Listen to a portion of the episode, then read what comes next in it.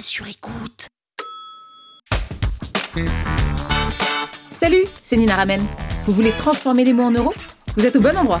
Un épisode par jour et vous aurez fait le tour. Vous aurez toujours les derniers mots.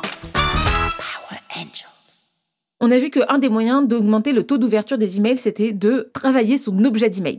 Travailler un objet d'email, c'est très important. Pourquoi? Parce que si votre objet d'email, il clique et qu'on a envie d'en savoir plus absolument, eh ben, les gens vont ouvrir et vont lire votre contenu. Alors que si vous ratez votre objet d'email, vous ratez 80% du travail parce que personne va avoir lu votre contenu et vous aurez perdu du temps dans votre vie. Et ça, on n'aime pas du tout.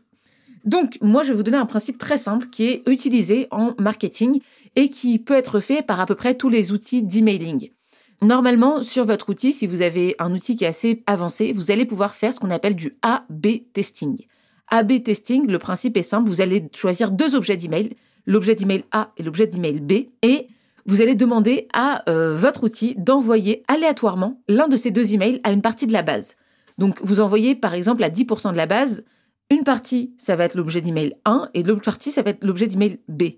Et là, vous allez voir lequel des deux objets fonctionne le mieux. Et il va choisir ce qu'on appelle le gagnant, donc l'objet d'email gagnant, et il va utiliser cet objet d'email pour l'envoyer à tout le monde. Je vais vous donner un exemple concret.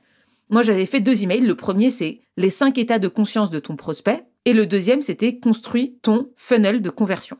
Eh ben, il se trouve que l'objet d'email B ouvre à 70%, alors que l'objet d'email A n'ouvre qu'à 64%.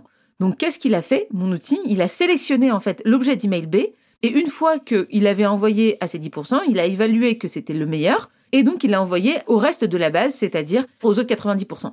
Et là, vous voyez que c'est hyper efficace parce que on te dit A, B, vous testez. En fait, c'est pas vous qui choisissez, c'est pas vous qui déterminez lequel des deux est le mieux, c'est vraiment votre audience, c'est vraiment les clics, c'est vraiment les résultats, et en ce sens-là, c'est assez scientifique comme données. C'est votre outil qui va déterminer lequel des deux objets est le plus efficace.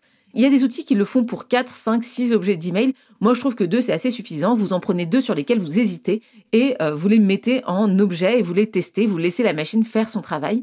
Donc ça, encore une fois, ça marche avec des outils comme ActiveCampaign, comme Drip, euh, comme Mailchimp.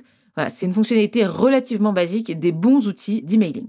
Pour résumer, le grand principe de l'AB test, c'est quoi? C'est de se dire, je teste ces deux possibilités. Peut-être que l'email A fonctionne mieux, peut-être que l'email B fonctionne mieux, je n'en sais rien, j'en ai écrit deux, et je vais demander à mon outil de décider pour moi, de tester sur un échantillon, puis d'envoyer la bonne réponse, le gagnant, à tout le reste de la base. Sur écoute. Vous avez aimé ce podcast? Sachez que ce n'est qu'un pour cent de ce que je partage gratuitement. Si vous voulez en savoir plus, abonnez-vous à ma newsletter, le lien est en description. Vous aurez chaque semaine des cours, des exercices et des tutos pour améliorer votre écriture de vente, pour améliorer votre copywriting. Je vous dis à tout de suite.